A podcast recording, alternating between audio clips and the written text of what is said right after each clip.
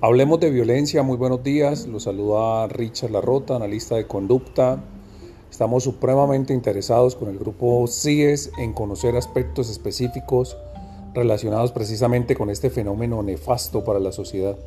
Estamos involucrados de lleno y creeríamos que lo más importante es derrumbar algunos mitos que existen alrededor de la violencia.